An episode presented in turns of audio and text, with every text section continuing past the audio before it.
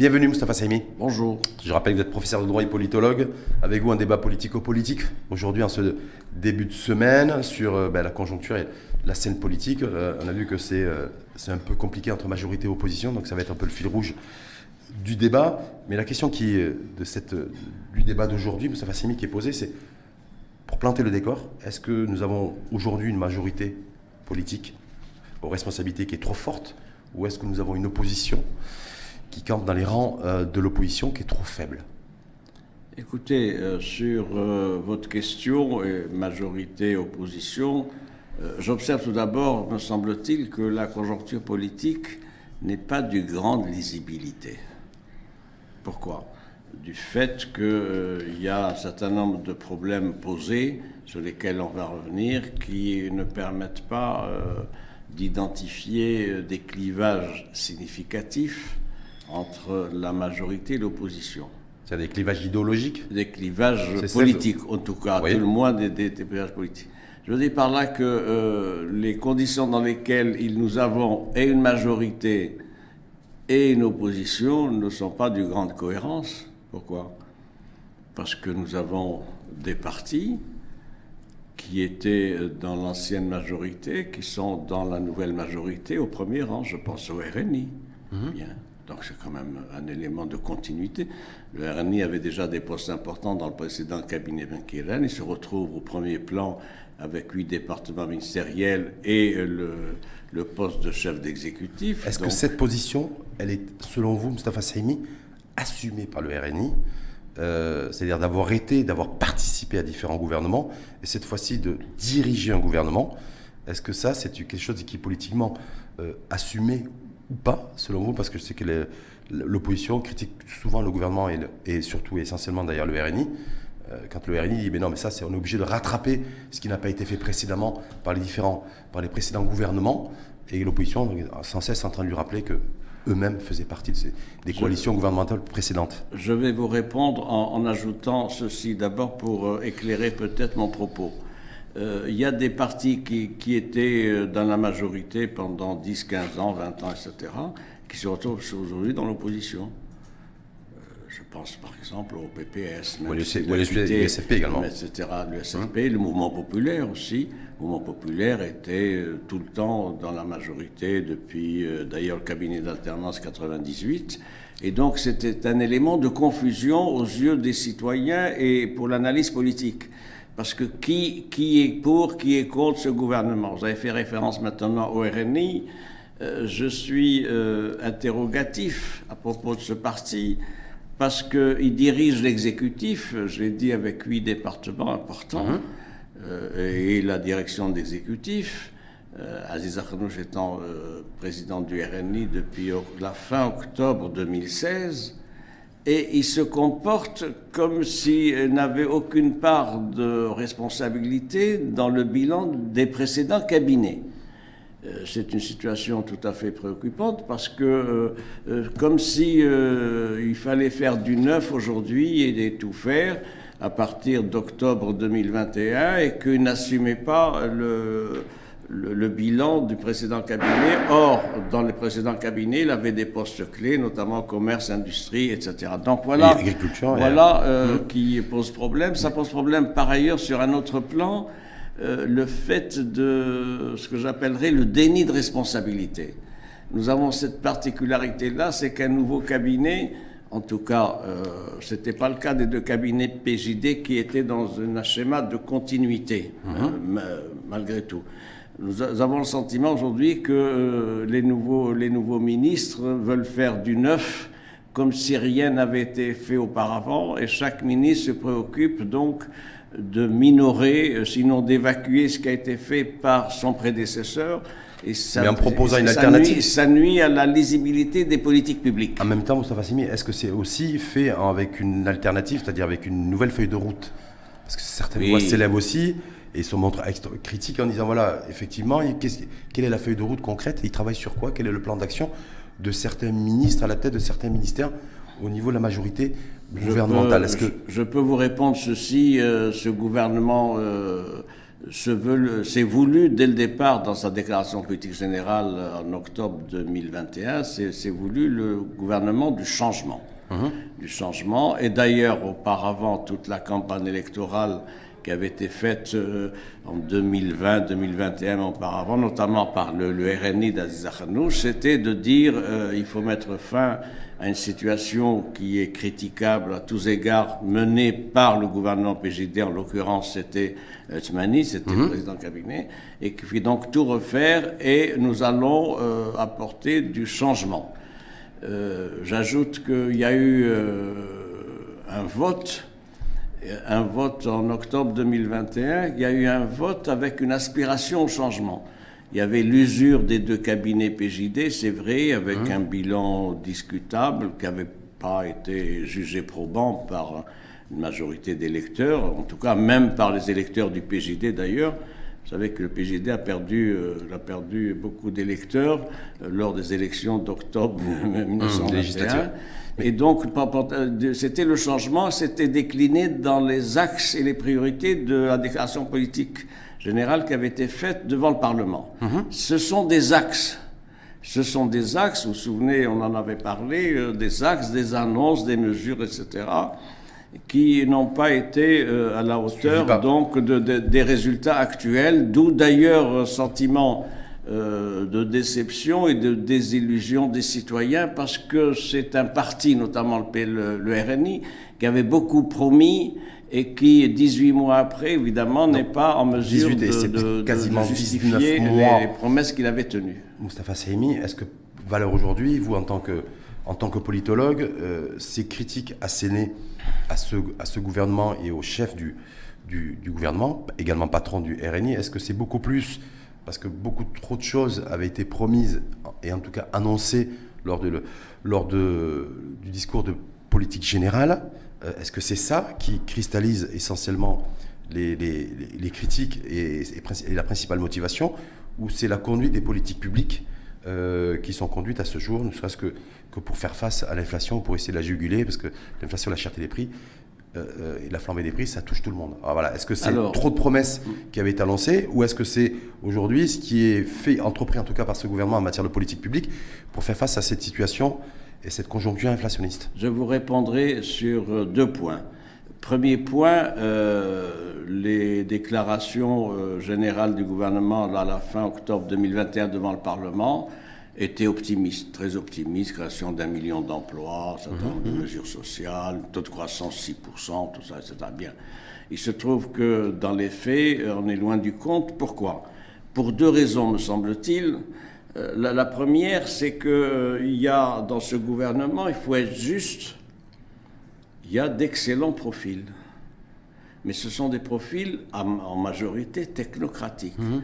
C'est-à-dire, ils sont bons dans leur secteur, euh, secteurs donc, qui sont connus, économiques et autres, etc., techniques, bon, bon en théorie ou bon en, Non, non, non, ce sont les, profils, c'est-à-dire les ah. compétences. Les, les, compétences des, titulaires sont, sont, bonnes, sont même très bonnes avec donc des CV, des mhm, mhm. spécialisations, etc. La difficulté, c'est pour ces titulaires de ces départements ministériels, c'est de, de mettre en valeur cette compétence et cette spécialisation pour la traduire en politique publique dans leur département, euh, dans leur département respectif. Première observation. La deuxième, c'est qu'on a le sentiment que ce gouvernement travaille en silo. C'est-à-dire chacun est dans un couloir sans aucune possibilité de coordination. Alors, il y a des choses qui sont faites, des choses qui avancent. Mm-hmm. Il y a des choses qui avancent. Je prends l'exemple du secteur de l'eau et de, l'hydraulique. C'est un secteur qui est pris en main, enfin, avec une politique donc d'équipement, de valorisation stratégique. Je prends le secteur de l'industrie. Je peux prendre de l'industrie, c'est un secteur qui fonctionne bien aussi. Hum. Il y a le secteur de l'éducation aussi, où il y a, un profil, où il y a un profil, où il y a une vision. Tout ça parce qu'il y a une vision, par exemple pour l'éducation, il y a un avantage il a un avantage comparatif par, rapport aux autres départements, c'est qu'il y a une vision de l'enseignement de la réforme de l'éducation pour 2030. Mais qui un Ça n'est pas le cas, ça n'est pas le cas ailleurs. Hmm. La difficulté, c'est à côté de ce travail sectoriel, la difficulté, c'est de coordonner tout cela au niveau du chef du gouvernement pour donner une visibilité à une politique En tout cas, on l'a bien vu sur les, dernières semaines, et c'est pas vous que je voulais dire, observateur, euh, fin observateur et observateur averti de la scène politique nationale, euh, critique essentiellement sur la conduite des politiques publiques pour juguler l'inflation et la hausse des prix et la flambée des prix euh, qui restent toujours à des niveaux élevés, même quand il y a des baisses, elles sont, elles sont, elles sont malheureusement trop relatives. En tout cas pour, le, pour, les ménages et le portefeuille des ménages. Est-ce que valeur aujourd'hui, les critiques, parce que j'ai réédité un peu ma précédente question, ça mis pour vous, est-ce que c'est le trop plein de promesses euh, annoncées en octobre 2021 dans le cadre du discours de politique générale, ou c'est l'orientation politique et le choix politique fait par ce gouvernement euh, de euh, dire ben, moi je soutiens, je continue à soutenir, il l'a dit clairement d'ailleurs, je maintiens ma politique budgétaire pour attirer plus d'investissements et plus d'investissements privés, euh, soutien à la politique de l'offre aussi, en allégeant au maximum en tout cas la pression fiscale sur, euh, au niveau des, des, coûts et des prix de revient. On l'a vu avec l'ajournement et la suspension des droits de douane ou de la TVA en importation sur un, certain nombre de produits et d'intrants agricoles et, et, alimentaires, et alimentaires également, parce que le beurre aussi, on oubliait rappeler aussi que les droits de douane ont été levés. Est-ce que là-dessus, voilà, il n'y a pas d'aide directe, en tout cas, ce qui est reproché par les, les partis d'opposition et, les, les, corps intermédiaires comme les centrales syndicales, direct au pouvoir d'achat. Voilà. Donc là, c'est une, là, une dynamique, un choix euh, politique. Il y, a une, il y a une sévérité particulière à l'endroit des politiques publiques de ce gouvernement, et c'est pour ça que je voudrais nuancer.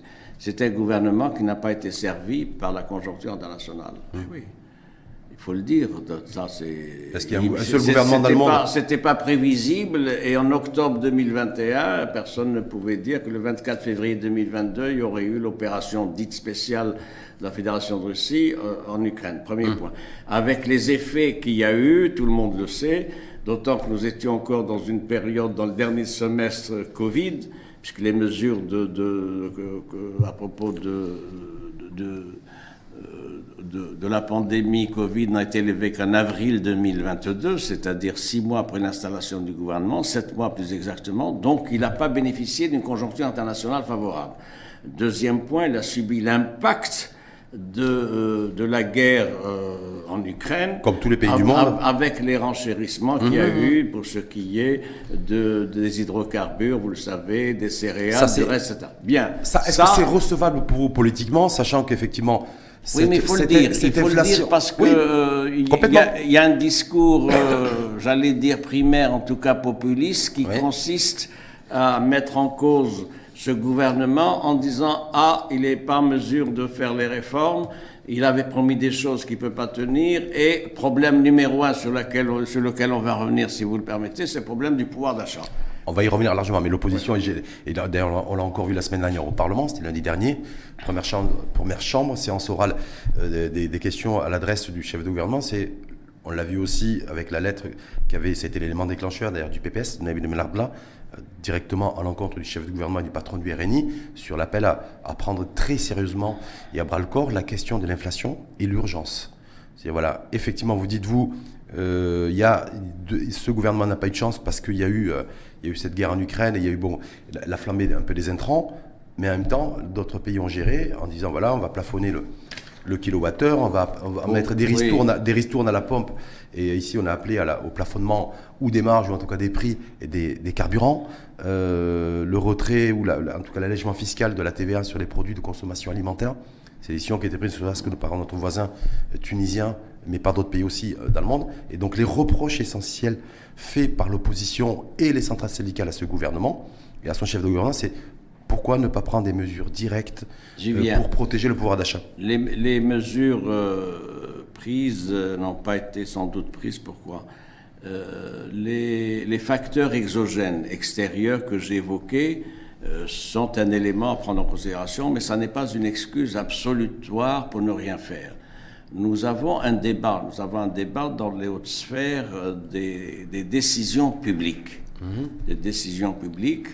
Et je vous rappelle qu'il y a eu un débat de fond euh, entre, en particulier, le Walid Bar, la Banque centrale, mmh. le chef du gouvernement, où il y avait une divergence de fond sur la nécessité de relancer la machine économique, sur quelle base et suivant quelle modalité. euh, la, la, position euh, de la Banque centrale est intéressante à rappeler, c'est une position d'orthodoxie. Orthodoxie, c'est-à-dire la maîtrise des, des, grands équilibres, ça c'est mhm. un don de la Banque centrale depuis longtemps, et la nécessité d'avoir une politique monétaire d'accompagnement sans lâcher.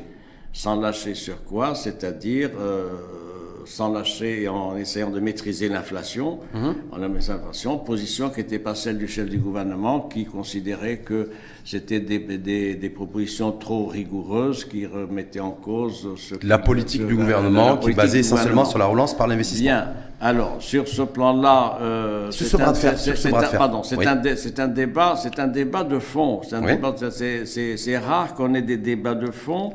Euh, sur la politique monétaire et sur la politique financière entre des responsables nationaux. Ce n'est pas un débat entre des économistes ou entre des, chambres de commerce, etc. C'est un débat entre la plus haute autorité monétaire d'un côté et le chef de l'exécutif de l'autre. Mhm. Et c'est un débat qui n'est pas tranché. Qui n'est pas tranché. Pourquoi? Parce que l'argument euh, invoqué par l'opposition, je fais la transition avec l'opposition, c'est de dire oui, nous savons tout ça, tout le poids de ces facteurs exogènes, mais une politique c'est fait pour quand même subvenir aux besoins des citoyens et améliorer leurs conditions de vie, de travail, donc de pouvoir d'achat. Sur ça, il y a eu ce gros pavé du PPS, de mmh, cette lettre ouverte, mmh. il, y a, il y a un mois et demi, qui était une contribution intéressante. C'était intéressante parce que c'était une contribution qui était construite n'est pas un communiqué d'un parti, c'est-à-dire il dit voilà la situation, voilà les mesures que je, que je propose au chef du gouvernement. Mesures, c'était quoi? C'était le plafonnement des, des, prix. À la pompe le, plafonnement de tous les prix. Hum. Le plafonnement de tous les prix, c'est ce que les textes, si vous permettez, ce que les textes prévoient. Vous savez la, loi sur la liberté, la, la, loi sur la liberté des prix et la concurrence prévoit euh, dans son article, hum. l'article 4, hum. qu'il y ait possibilité d'un plafonnement des prix pendant six mois, renouvelable une, une, seconde fois. Donc il y a des leviers au niveau du gouvernement pour plafonner les prix. Ça, ça aurait été une mesure. Deuxième point, c'est une aide sociale directe. Mais une aide sociale directe suppose l'identification des personnes ciblées. Or, ça, c'est un chantier qui est en retard qui a été annoncé par le chef du gouvernement en octobre 2021, qui était prévu pour le premier trimestre 2023. 2023. Oui. On avait lancé une expérience pilote d'ailleurs dans, dans, dans, telle ou telle province, vous le savez, etc. pour euh, la méthodologie, les techniques de calcul, d'identification. Ça n'a pas été fait. Nous sommes donc à la deuxième trimestre 2023. Pour l'instant, ce RSU, euh, régime social unique, n'est pas, est encore dans le circuit, dans le pipe, comme on dit, et il n'avance pas. Il faut espérer qu'il soit mis sur pied d'ici euh, la fin de l'année. Troisième point, le problème des hydrocarbures. Il faudra bien, il faudra, faudra bien poser ce problème-là. Parce que, pourquoi? Il y a d'abord ce rapport du Conseil de la concurrence mhm. qui a mis en cause une certaine politique, voire même une entente entre les sociétés euh, pétrolières et d'hydrocarbures. Euh, il faut dire que la première société d'hydrocarbures, euh, c'est celle du chef du gouvernement. Donc, Même s'il s'est désengagé, en fait, il a fait cette déclaration. Il, s'est désengagé, désengagé personnellement, mais, mais, le patrimoine, l'actif reste, reste donc euh, là où il est. Hum. Hein, donc c'est important. L'autre point aussi, c'est la difficulté de, de, taxer les surprofits. Euh, moi, j'insiste beaucoup sur ce point. Vous savez, des pays libéraux comme l'Allemagne a institué une taxation sur les surprofits. En France, avec beaucoup de résistance, le mhm. président Macron a fini par céder et il a appelé ça autrement contribution euh, exceptionnelle. Et quand le chef de gouvernement a été interpellé là-dessus, il a dit, mais nous, dans la loi de finances, c'était prévu dans le projet de loi de finances et la loi de finances 2023, ce qui a été instauré, c'est une taxation euh, d'impôt sur, le, sur, la, sur, les sociétés, de NIS, euh, à, à, hauteur de 37% pour toutes les entreprises qui dégagent un bénéfice net de plus de 100 millions dirhams. C'est une variante. Est-ce que ça, c'est Dixit, chef de gouvernement Oui, oui, je sais. il n'y a pas eu de taxation spécifique pour, les, pour, les, pétroliers et les compagnies pétrolières, il mais... A, il a dilué la, hmm. problématique, donc, dans, dans, cette taxation revue et corrigée pour ce qui est de l'IS, vous, vous l'avez dit, pour hmm. les sociétés qui, qui a été relevée à, 30, de, 37 de, 100 millions de dirhams de, de bénéfices, etc. Le problème des surprofits, c'est quoi? Le problème, il n'y a pas que les hydrocarbures il y a les cimentiers, hum. il y a les groupes pharmaceutiques qui ont fait des super profits pendant les deux années de, de, la Covid. Il y a euh, également les assurances. Vous avez vu les chiffres records des bénéfices des assurances, etc. Donc, qu'est-ce qui a empêché ce gouvernement d'instituer une taxe spéciale dans la, la loi de finances 2023 pour dire, écoutez, Ça, ça vous avez, fragilisait vous avez pour vous fait, vous- ben oui, Le chef de gouvernement. Non, mais je vous pose la, je vous Ça- pose la ça- question parce que c'est ce qui est avancé par les. ça donne, ça donne l'idée, ça donne l'idée qu'il y a des conflits d'intérêts tels que euh, le chef du gouvernement ne peut pas décider. Un, deux, ça euh, porte atteinte au discours social du chef du gouvernement. Hmm. Vous savez, euh, il y a eu des mois, on a fait campagne sur l'État social. Oui. L'État social, c'est bien. L'un des volets de l'État social, c'est la protection sociale. Mais la protection sociale, c'est pas le chef du gouvernement, c'est une décision royale. C'est un chantier royal jusqu'à de- 2030. Vous Hum, Mais c'est le gouvernement qui a doit- annoncé. C'est le gouvernement qui est chargé de Qui prendre doit- mesures. qui doit trouver 15 Donc, milliards de dirhams sur par ce an. Hum. plan-là, nous en sommes là. Qu'est-ce qui manque encore pour crédibiliser l'action de ce gouvernement? La réforme de la fiscalité. La réforme de la. Ça, c'est les, fiscalité. chantiers, c'est les chantiers qui sont prévus, sur lesquels on va revenir. Voilà. Mais ça va s'aimer, mais mettre en équation aussi le. Donc, on l'a vu, ce, ce gouvernement, bon, il y a le, il est dirigé par le RNI, euh, et donc son- par, le- par son- la, la personne du chef de gouvernement, El Zardouche, mais il y a deux autres partis aussi euh, qui sont coalisés depuis octobre 2021, à savoir Abdel Fouabi, qui est en pleine convalescence euh, suite, à, suite à, à une chute, d'ailleurs à son domicile. Vous avez vu comment l'actualité concernant Fouabi euh, je, je, je patron vais, du PAM, euh, je, je- suis un lecteur attentif, attentif de. Euh, Ça fait partie de ce que nous avons sur, sur la table, vous et moi. Je vous avoue que euh, j'étais un, un peu interrogatif à propos de ce communiqué médical. C'est pas dans la tradition marocaine. Mhm. Un communiqué détaillé, etc. C'est que c'est pas conforme aux usages. Et j'étais Est-ce qu'on doit s'en féliciter Comment? Est-ce qu'on doit s'en féliciter, Moustapha Simi, qu'un Non, qu'un non, ministre non, à non, l'exercice Ne me faites commun- pas dire ce que j'ai Non, pas je dit. sais pas, c'est je pose la question. On, on doit être informé. Ouais. On doit être informé de l'état de santé d'un ministre et Hein on lui souhaite pleine santé. Mais le communiqué tel qu'il a été fait me laisse moi perplexe. Hein? Avec de- des détails, tout ça, etc. C'est pas dans la pratique des communiqués euh, Bah, officiels, si je puis dire. C'est de la transparence pure. Ah oui, mais En même temps, non Moustapha Simi. Moi, ça me laisse perplexe. Ça vous laisse perplexe. En tout ça, cas- ça me laisse perplexe pour ce, ce- ce type de communiqué. Hmm. Ça méritait la com, ces trois lignes. Monsieur X, etc., a été fait une intervention chirurgicale, ça s'est bien passé, on lui souhaite, etc. Hmm. Pas de développement, etc. Moi, je, suis resté quand même perplexe. Un. Deux, maintenant, pour les deux partis qui sont Oui. alliés de, de la, de la majorité, du parti de la majorité. Est-ce que c'est une position confortable pour le PAM et le, et le, et le, et le- l'Israël qui, jusqu'à présent, sont épargnés globalement Oui et non. des critiques adressées à ce gouvernement? La, la position confortable, c'est le PAM. C'est le PAM qui a fait la meilleure affaire. Mhm. Il a fait la meilleure affaire parce qu'il rentre enfin au gouvernement Oui. en octobre 2021, même s'il y a eu auparavant un cas, vous savez, d'un ministre Mhm. qui avait été détaché, à, à l'occurrence, euh, à l'éducation, Ahmed Khichin, vous le savez. Lors du plan d'urgence. pour, euh, pour le cadre du programme d'urgence d'éducation. C'est un- c'est c'est une bonne nouvelle, une bonne affaire pour le, le PAM, parce que créé en 2008, février 2009, il avait été constamment rejeté dans l'opposition. Euh, c'est un paradoxe. Voilà un parti qui avait été mis sur pied et j'allais dire programmé pour être Pour dans gouverner. la major- pour gouverner et même pour diriger le gouvernement si ce n'était les- les- le, le 20 février, les événements du 20 février de, de 2000, 2011, et qui se retrouve enfin avec un statut gouvernemental et sept ministres. C'est important. Sept ministres. Est-ce que, est-ce, qu'il y a des- est-ce, que, est-ce que vous voyez le poids et la signature du PAM dans ce gouvernement, qui est, euh, donc, ce gouvernement qui est, qui est sur pied et qui gouverne depuis pratiquement deux ans Parce que Ce c'est bien de parti- euh, participer, c'est bien, mais les Marocains les Marocains Oui, ça.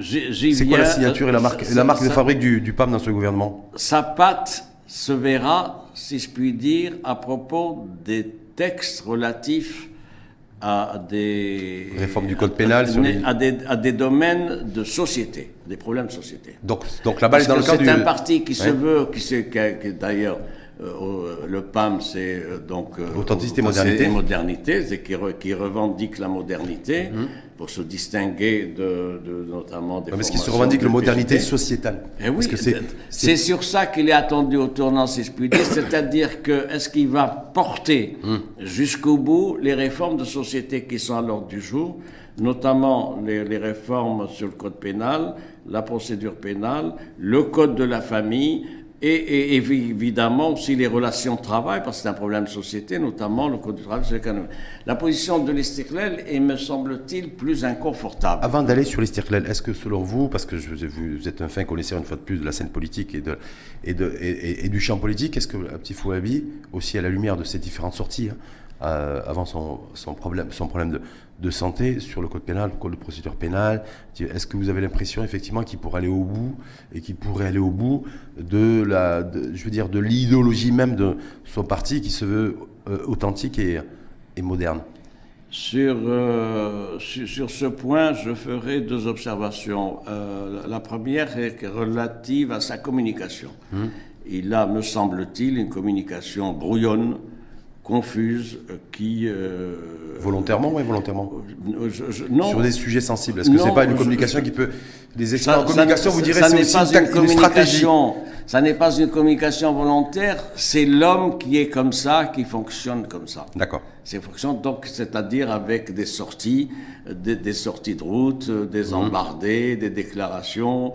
Un petit peu ce qui s'était passé lors des, du concours des euh, d'admission à la profession de Vous savez, le, premier mois, le, premier mois de, son installation, il déclare il faut une amnistie, il faut une amnistie, il faut une amnistie pour les condamnés hum, hum. du RIF. Or, euh, c'est pas sa compétence. Pourquoi? Hum parce que la grâce royale, c'est une prérogative du souverain. Et l'amnistie, l'amnistie, ça peut être une loi d'amnistie votée par le Parlement, mais il faut que ça soit un thème débattu au sein de la majorité. Ah. Deuxième point, pour ce qui est de, de sa non-maîtrise de la communication, il y a eu un certain nombre de, sorties tout à fait malheureuses, contre-productives, ce qui avait sorti sur les avocats. Mmh. avocats où disant il y en a 90% qui payent moins de 10 000 dirhams mmh. d'impôts. Et donc ça avait donné crise. Donc c'est des choses que, qui, que l'on peut éviter parce que ça porte atteinte à sa capacité réformatrice supposée.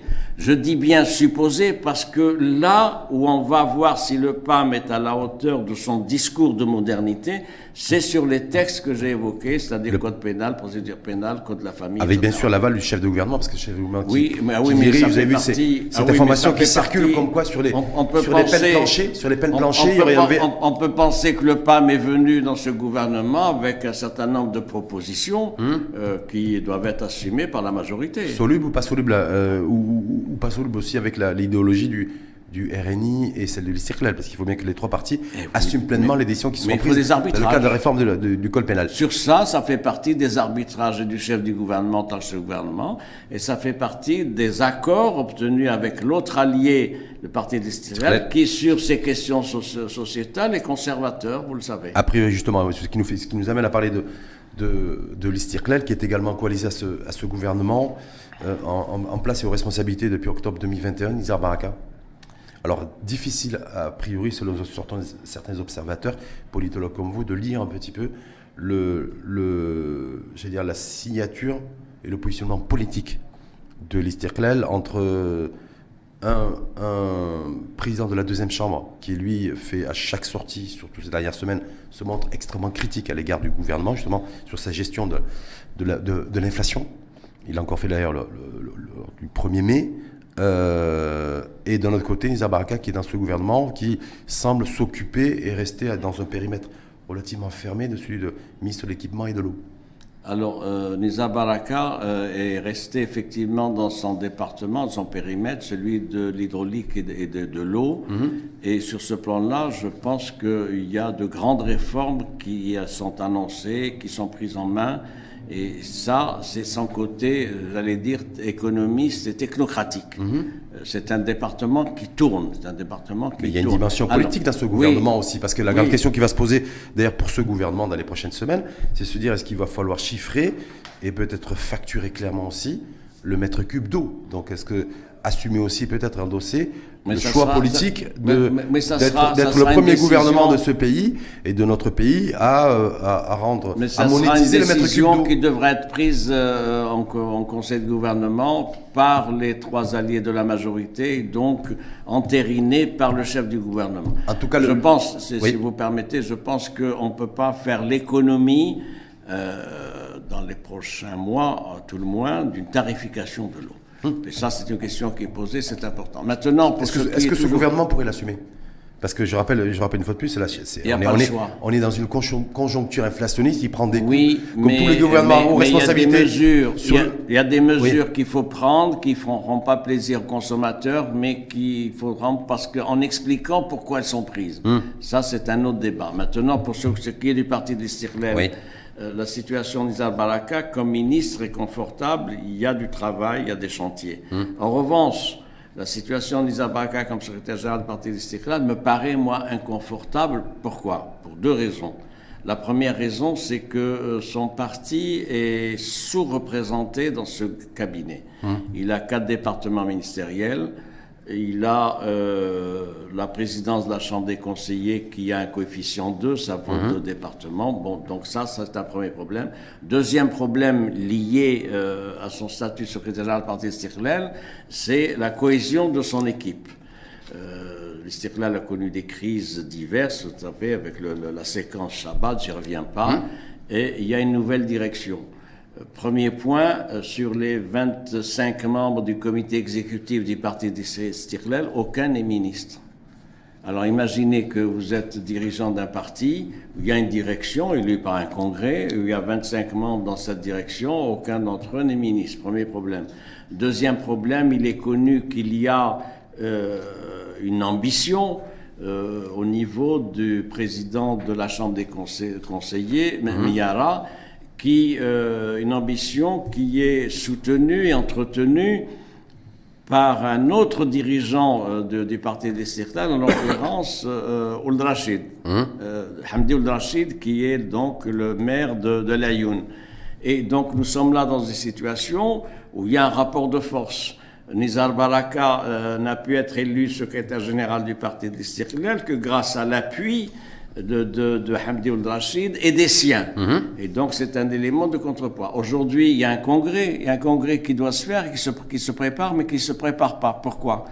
Parce que nous sommes, reports. nous sommes hors délai. C'est un, parti, c'est un parti qui devait tenir son congrès dans les quatre ans. Nous sommes dans la cinquième année et demie. Il est en infraction avec la loi sur les partis. Est-ce que ça Pardon, le fragilise? pardon, je Oui. explique. Je- il est en infraction avec la loi sur les partis, euh, mais, mais- mais quelle est la sanction? La sanction, c'est quand vous ne respectez pas les délais institutionnels prévus par la subvention. loi, vous n'avez pas de subvention publique. Donc nous sommes dans une situation, parti de Circlal est pénalisé la pas de subvention publique, et pour l'heure, l'annonce d'un congrès n'est pas encore fixée. Il avait été question, vous vous souvenez, l'été dernier, en août dernier, d'une une commission nationale de préparation, etc. Alors, nous sommes là dans une situation qui fragilise le parti des Cirlel. Dernier point aussi, euh, c'est le fait que au niveau du parti des Cirlel, il y a une approche euh, distanciée par rapport à ce que fait le ch- ch- chef du gouvernement.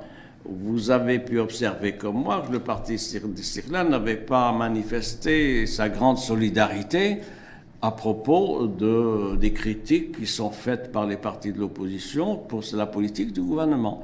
Ils considèrent que c'est le RNI qui est en cause et c'est au RNI répond. D'ailleurs, si Oui. j'ajoute un point, quand il y a eu, quand il y a eu ce gros pavé du PPS, c'est pas la majorité qui a répondu, c'est le, RNI, le parti d'Arnouch, qui Par a un répondu. double communiqué. Par- Par un double communiqué, ça prouve bien qu'il y a l'isolement du RNI. Et ça prouve aussi que les deux autres alliés, dont les Stirlens, ne comptent pas entrer dans cette polémique mal, ni assumer Donc plutôt une le position bilan du gouvernement. Eh oui. Opposition- et l'opposition maintenant. L'opposition, premier parti d'opposition, l'USFP, 33, 34 députés.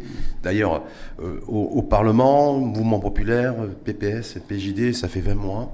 Euh, on, a, alors, on avait t- titré l'émission aujourd'hui, est-ce que c'est la majorité gouvernementale qui est forte ou est-ce que c'est l'opposition qui est faible? Est-ce qu'on doit se dire je- que l'opposition, vais, au-delà euh, de la dimension numérique le, où le, les trois partis de la, coalition gouvernementale sont largement majoritaires au niveau, des, euh, au niveau du Parlement et des, et des conseils régionaux, donc des collectivités territoriales également. Je vais répondre au thème de votre émission que vous avez retenu. Je dirais que et la majorité et l'opposition sont faibles aujourd'hui. Hum. Mais l'opposition aujourd'hui... C'est une position éclatée. Hum. Une opposition éclatée avec un large spectre. Qu'est-ce qu'il y a dans l'opposition? Il y a le PJD, et eh hum. oui, PJD qui a 13 députés, il y a l'USFP, il y a le PPS, il y a l'UC le Mouvement populaire. Il y a peu de points d'accord entre ces cinq partis de, de, de, l'opposition. Des, langues disent qu'en fait les points de désaccord, c'est essentiellement les hommes qui ne s'entendent pas euh, pour des questions d'ego entre Driss Lashgar et, et, Nabil Ben Abdullah. Non, je ne peux pas. Euh, je sais pas. Je, non, je, je, peux pas m'en tenir à cette explication, qui est une explication subjective des rapports, même si la subjectivité n'est pas à ignorer. Il y a des positionnements différents, des positionnements différents c'est difficile, c'est difficile de, de, s'entendre pour, pour ces partis-là avec le PJD. Hmm. Dans cette opposition, il y a le PJD. Mais qu'est-ce qui empêche une coalition USFP, PPS, Mouvement Populaire Oui, eh bien, parce que ben, ça tient des positionnements, des positionnements distincts hmm. entre l'USFP et le, et, le, et, le, et le, le, PPS. Ça tient également à un contentieux important entre l'USFP et le PJD. D'où la difficulté, euh, si vous voulez, pour ces, ces, ces, trois partis se retrouver sur des propositions communes. Il y a eu une proposition commune qui a été faite par l'EMP, le, le, le, PPS et le, et l'UC, mhm. à propos notamment d'une nécessité d'une commission d'enquête parlementaire sur le gaz russe. Le gasoil russe. Euh, le, gaz, le gasoil russe acheté dans des conditions mhm. opaques euh, et à Tanger, à ailleurs, etc. C'est une commission. L'USFP n'a pas, n'a pas rejoint, n'a pas rejoint cette proposition parce qu'elle estimait qu'elle n'avait pas été associée. Mhm. Donc on lui a amené un texte alors en que, disant alors que je, je, rappelle que c'est un député de l'USFP qui avait été le premier à avoir mais, mais donner cette information et de s'être exprimé de la sorte au Parlement. On est bien d'accord. Hein mais la demande faite, euh, il y, a eu un texte et quand le texte a été négocié entre les trois parties, que ça a été soumis au, donc au, à l'USFP. Donc on voit bien qu'il y a des questions d'égo. Qui a dit, je suis on voit bien qu'il y a des questions d'égo. La charrette. On voit bien que c'est des questions d'égo aussi, et que l'ego n'est pas que la subjectivité. C'est des positions politiques. C'est des positions politiques. Quelle est la position politique de Desh Lashgar pour vous, l'USFP, par rapport à ces langues? Alors c'est peut-être des mauvaises langues, je n'en sais rien qui disent en fait l'USFP depuis quelques mois joue un jeu politique où ils attendent en fait un remaniement ministériel et pouvoir rejoindre la, la nouvelle majorité. C'est pour ça qu'ils se montrent très réservés. C'est l'idée qui circule, elle n'est pas à écarter. Il y a une sorte de, de positionnement euh, mou, hum. si je puis dire, de la formation de, de, de parce qu'il escompte, hum. il escompte dans la perspective d'un remaniement du gouvernement qui se fera qui se fera euh, le, moment venu. une, une, entrée, hein. une, entrée, de sa... Non, ça va se faire. Hum. C'est-à-dire que, vous savez, euh, j'ai un argument pour ça, c'est l'historique de, de, tous les cabinets de, de, depuis 50 ans. Il y a toujours au, bout de... au moins à, peu près à la moitié de la législature un remaniement. Hmm. Parfois, il y en a d'autres. Mais c'est une règle, c'est une règle de nos pratiques institutionnelles. L'idée d'un remaniement est dans l'air, vous savez, depuis des mois. Oui, mais, mais on bah, depuis l'été dernier déjà. De, de, vous savez, dès que dès le premier mois de ce gouvernement, on parlait de remaniement. Donc hmm. c'est un sport, mais ça c'est un sport national. Donc pour vous, ça, pour vous, on ne pourra pas faire l'économie en tout cas comme ce qui s'est passé de par l'histoire. Je reviens, je reviens sur votre question. Oui. Euh, euh, l'USFP fait cette analyse que s'il y a un parti qui, va, être, qui va être intégré dans le, la, une nouvelle dans la majorité actuelle, c'est l'USFP. Donc et donc c'est une manière de chauffer la place, si je puis dire. Est-ce que, est que, est que l'opportunisme en politique, ça existe? Est-ce qu'en l'occurrence, on peut, on peut qualifier ou considérer qu'un parti politique, le premier parti d'opposition de, de notre pays, est dans l'opportunisme politique, oui et dans l'opportunité éventuelle de rejoindre la majorité gouvernementale si un remaniement ou un réajustement ministériel. Oui et non. La rigidité et le dogmatisme ne sont pas une arme politique, une bonne arme politique. C'est pas de bonne politique pour un parti politique. Pour un parti politique a vocation à gouverner, hum. pas vocation à rester éternellement dans l'opposition. En revanche, les conditions dans lesquelles une approche opportuniste peut se faire sont à déterminer. Il ne faut pas que ça soit un reniement.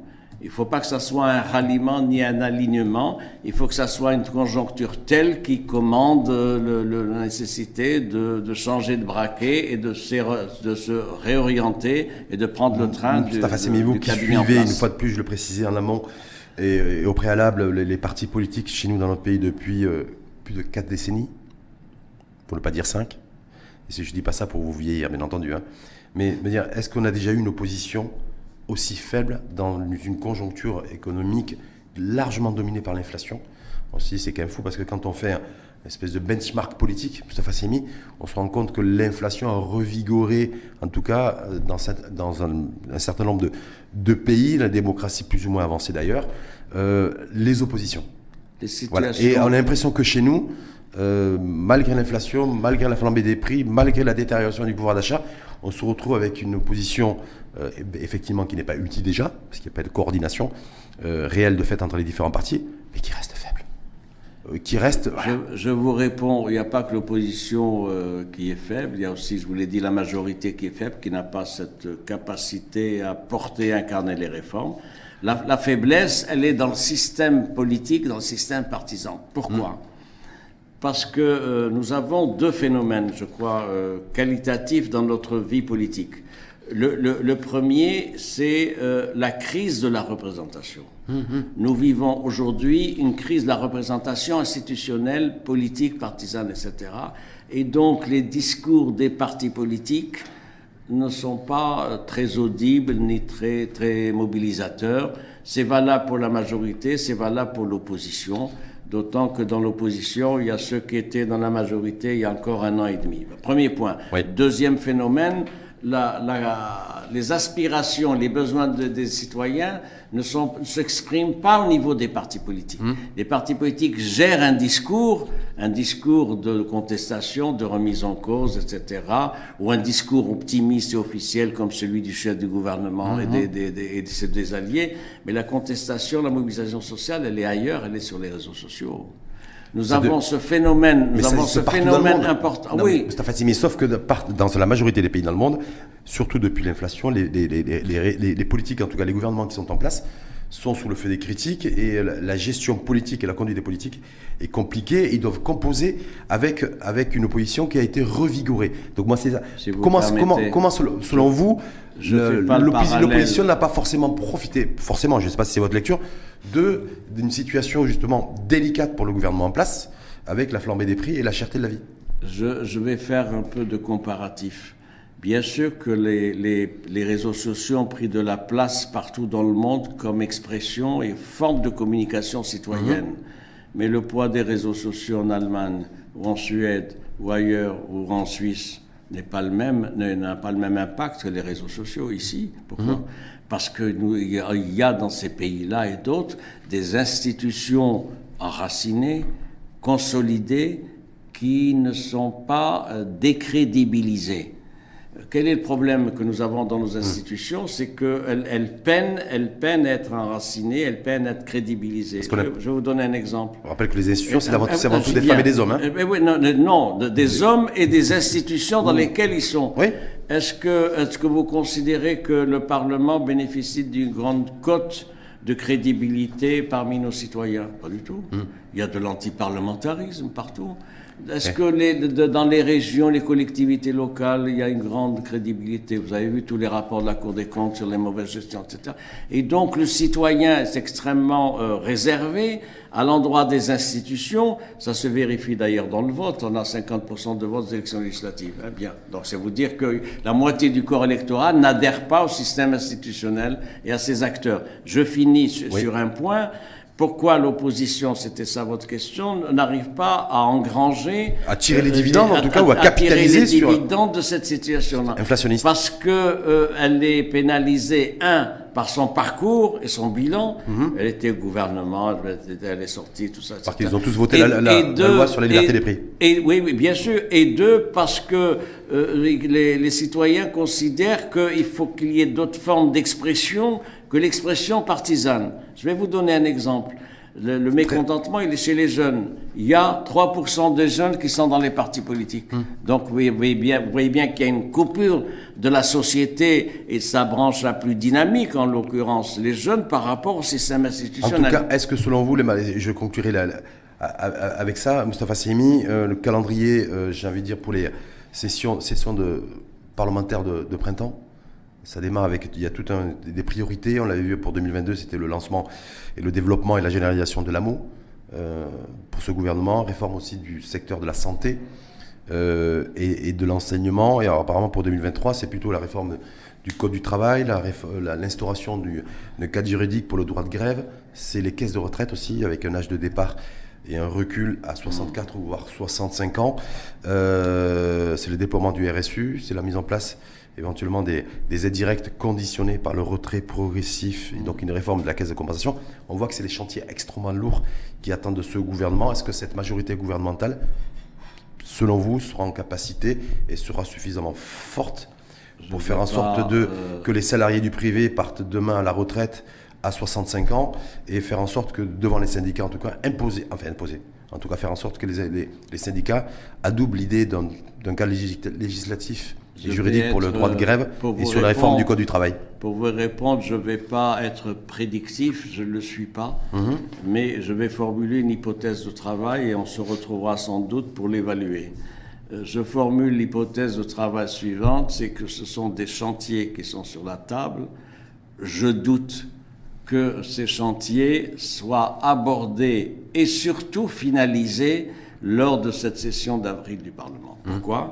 Parce qu'il y a une telle conjoncture politique fluide, non maîtrisable, que le gouvernement, me semble-t-il, n'aura pas la capacité d'engager les réformes et surtout d'engager, oui, il peut déposer des projets de test et de les finaliser jusqu'au bout. Hmm. Vous avez fait référence à des textes importants qui sont sur la table. Droit de grève, réforme du code du travail, réforme le, le, des caisses de retraite. Le problème de la réforme du code du travail et hmm. du droit de grève ne sera pas réglé dans les prochains mois. Hmm. Alors que pourtant il y a un agenda et un C'est un élément de clivage important dans le dialogue social entre les organisations syndicales. Mais ma question, est-ce que le gouvernement n'est pas suffisamment fort pour le faire quand je vois ce qui lors de ce, le 1er mai dernier, il y a eu une niette pour, euh, eh pour tout, il n'a rien lâché, n'a rien donné. Eh il y a eu une faible mobilisation dans les rues euh, de nos villes le 1er mai. Est-ce que ça, ça ne renforce pas le gouvernement qui se retrouve face à, fondamentalement un corps, un corps, j'allais dire un corps syndical, euh, pas forcément plus soudé d'ailleurs que, l'opposition politique, et qu'il a en tout cas, il est, il est